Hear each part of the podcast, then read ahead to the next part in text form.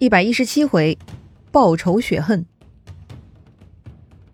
上回咱们说到，吴王阖闾九年，吴国终于攻破楚国了，他们占领了楚国的郢都，吴王阖闾也逼走了楚昭王，直接就住进楚国王宫了。如果是个小国家，到了这个地步呢，基本可以宣布亡国了。但是楚国毕竟是个很大的国家，就算是国都沦陷，只要国君没有死呢，还是有恢复的希望的。眼下嘛，最高兴的人就是伍子胥。这么多年了，他终于杀回楚国，可以找仇人报仇了。当年害死他父兄的楚平王和费无极呢，都已经死了。伍子胥呢是没有机会手撕仇人了。于是伍子胥呢就去找楚平王的坟墓，令人掘墓开棺，并鞭尸三百。哎呀，这个伍子胥啊，确实是非同寻常哈。在奉行周礼的年代，被上位的人冤死呢，也不至于要报复的。哎，就算要报复呢，也不至于去报复死去的人。但是伍子胥戾气很重，他居然下令掘墓鞭尸，这个呢，也算创造了一种新型惩处罪恶的方法哈。当然了，对于伍子胥掘墓鞭尸的事情呢，还有很多记载和分析认为啊，他其实并没有做这件事情。《吕氏春秋》呢说伍子胥是鞭打楚平王的坟墓三百下，哎，这个呢也算挺解恨的。但是啊，近代又有些人研究。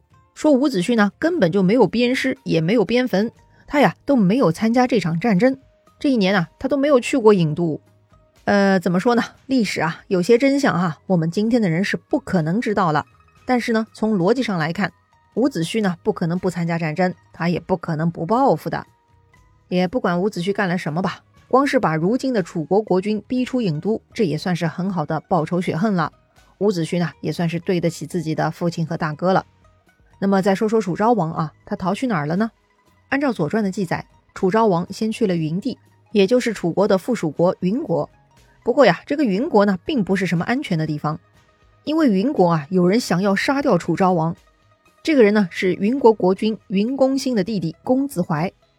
因为啊，当年楚平王曾经杀死了他的父亲，所以呢，他要报复，他要杀楚平王的儿子。哎呀，又是楚昭王的父亲楚平王惹的祸呀！还好云公兴在啊，他呢劝住了弟弟，说呀，君王征讨臣下，怎么可以记仇呢？君王的命令那就是天命，死于天命，有什么好记仇的呢？再说呀，欺软怕硬不是勇敢，趁人之危不是仁慈，灭人家族那是不孝，做这些不合适的事情，落得坏名声，那就是不聪明了。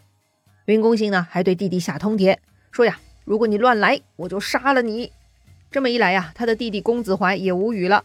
似乎大哥说的对呀，也只能眼睁睁看着楚昭王再次逃离了。是的啊，楚昭王手下的人呢，也看出云国人不怀好意了，所以啊，他们带着楚昭王又跑去了随国。随国嘛，是楚国的老邻居了，哎，当年还大打出手呢。不过呢，如今的随国跟楚国的关系很好，这些年楚国必有随国，随国还挺感激楚国的。听说楚昭王跑去随国了，吴国这边呢，就派人向随国要人了。果然，随国人很讲义气啊，他们不肯交出楚昭王。可是不交人也不行啊。这个时候呢，楚昭王的一个异母哥哥公子杰，这位呢也称子期啊，他呢挺身而出，因为子期跟楚昭王的身材样貌接近，他呢愿意假装楚昭王，让随国交给吴国替楚昭王去受罪。不过呢，随国人占卜了一下，发现这么做不吉利，所以啊，还是最终坚持不肯交人。哎呦，这个小小的随国也太胆肥了哈！曾经跟楚国很不对付，如今面对吴国，倒是要跟楚国手拉手了。那么这个小小的随国护得住楚昭王吗？当时啊，随国派使者对吴国说了：“随国偏僻弱小，所以才靠着楚国生存，是楚国庇佑了随国。他们世代有盟约，所以呢是不能背叛的。此外，一个楚王并不能怎么样。如果吴国能平定整个楚国，那么又有谁敢不归顺吴国呢？”他这话其实也挺奇怪的啊。按照今天人的逻辑是无法理解的。哎，你随国弱小就不该逞强当楚昭王的保护伞了？哎，不就该乖乖交出楚昭王，以免祸患吗？但是呢，当时的人有某种共同的信奉，所谓的礼和义啊。随国这么做是符合大义的，所以吴国强迫随国就不对了。再说，确实如随国所说，整个楚国还没有被平定呢，吴国呀还没有资格能够控制随国呀。好吧，吴国呢也不想贸然跟随国动手。所谓师出有名才能胜利，眼下随国占领了道德高地，吴国呢也就后退一步。就这样，楚昭王呢算是被随国保下来了。与此同时呢，楚国还有一个大夫，这个人呢名叫申包胥，他呀曾经是伍子胥的好朋友。伍子胥家中遭到横祸，逃离楚国的时候呢，曾经对申包胥说过：“将来我定要颠覆楚国。”而申包胥却说：“那你努力吧，你能颠覆楚国，我就能让他复兴。”要说呀，朋友交到这个份上也是一种境界了啊。虽然互相欣赏对方才能成为朋友，但是呢，在国家大事上却又能坚持自己的立场，哎，确实很潇洒哈。客观而言。虽然伍子胥家族遭到了不公正待遇，但是呢，尊卑礼义的思想根植在这些君子的心中，实在也是难以改变呐。申包胥嘛，是不可能为了一个朋友而抛弃家业、抛弃国君、抛弃楚国的，这个呢，也是可以理解哈。好了，如今伍子胥说到做到，哎，带人杀入郢都，还给楚平王鞭尸三百了。申包胥呢，也要兑现诺言，所以啊，他第一时间就跑去秦国请救兵，准备要复兴楚国。可是秦国为啥要替楚国出兵呢？秦国和楚国是盟国，确实不错，但是要帮助楚国攻打吴国，这可不是件小事儿。秦国嘛，自然也是不肯轻易出手的。申包胥呢，向当时的秦国国君秦哀公说了两条理由啊。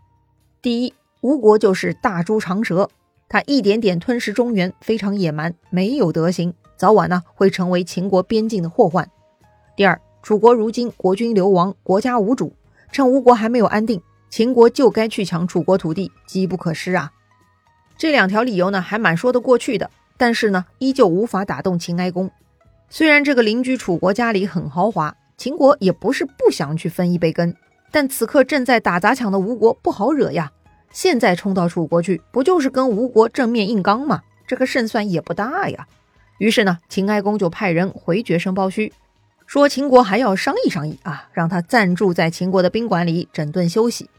听到这个消息啊，申包胥大哭啊！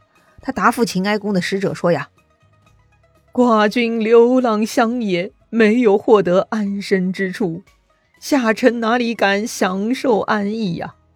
说完这个，申包胥啊就靠在庭院的墙上，日夜不停的哭。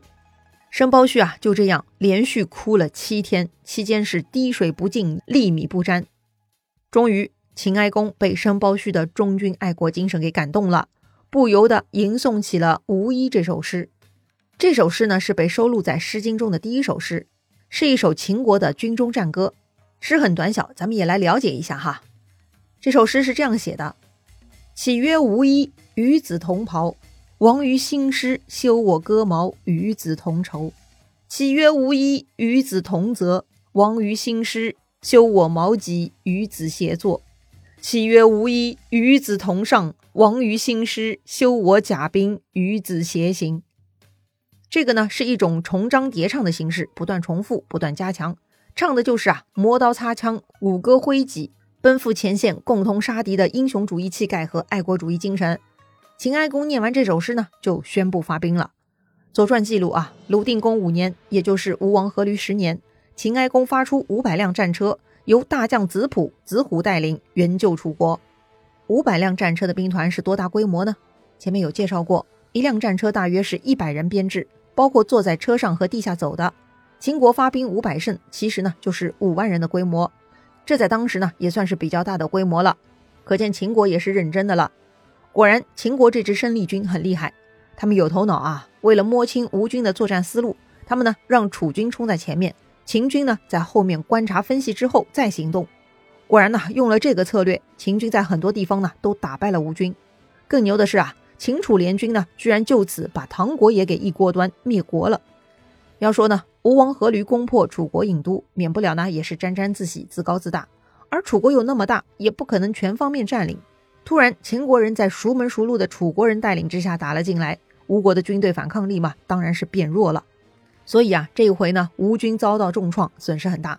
特别是吴王阖闾那个厉害的弟弟夫盖啊，被秦军打的是没脾气啊，索性呢，他从前线就逃回吴国了。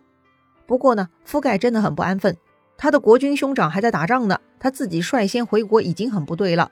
他倒好啊，一不做二不休，索性呢来个鸠占鹊巢，居然呢就自立为吴王了。那吴王阖闾那边怎么样呢？他身边不是有伍子胥和孙武吗？怎么也会输呢？哎，这个呢就要说到《孙子兵法》的胜算理论了啊。所谓胜算，就是计算获胜的机会。出兵作战之前呢，就应该先评估作战的胜率。怎么算呢？孙子兵法》中是有指导的啊。《孙子兵法》有言：“故今之以武士，教之以计，而所其情。”这句话呢，就说出了计算胜利的基本原则了。这里提到的武士，就是指五个方面的客观条件，也就是天地人将法。意思是啊，出战前得先评估这五个方面是否是满足天时地利人和，以及将领是否智信仁勇严，哎，法度是否调和。而且呢，不仅要分析自己，还得分析敌人啊，要将敌我双方的这五个方面都进行比较之后，才能够真正知道自己这一方是否有胜算，然后再决定是否要出战。不得不说啊，《孙子兵法》很先进，他两千多年前就有了这种接近指标化的评估意识和手段，怪不得厉害呀。去年出战之前，这五个方面呢，显然是吴国比楚国占优势，所以那个时候孙武说是时候可以进攻楚国了。但是呢，吴国取得胜利之后做了什么呢？伍子胥报私仇泄愤，吴王阖闾也在膨胀，哎，住在楚国王宫里自我陶醉啊。夫盖呢，又跟阖闾的儿子争夺令尹的房子，可见。吴军攻入楚国之后，明显松散了。之后秦楚联军打回来，身在楚国，对于吴王阖闾而言，哪有啥天时地利人和吗？自己这一边的军将也懈怠了，纪律也涣散了。所以啊，此时此刻，吴国的孙子五大指标情况那是很糟糕的，那都是危险信号啊。所以呢，吴国必然是会输的。这个孙武再牛，顶多也是在局部战场搞些计谋，但是大势不可逆啊。所以呢，结果只能是吴军被打败。吴王阖闾呢，也只能撤军回国。回国之后，他发现弟弟自立为王了，于是呢，阖闾又忙着讨伐弟弟夫盖。夫盖毕竟人少啊，他不是阖闾的对手。战败之后呢，夫盖就逃离吴国，又跑去楚国了。啊啊，这又是什么操作呢？跟自己大哥翻脸，就去投靠楚国了。那么楚国能容下覆盖吗？精彩故事啊，下一回咱们接着聊。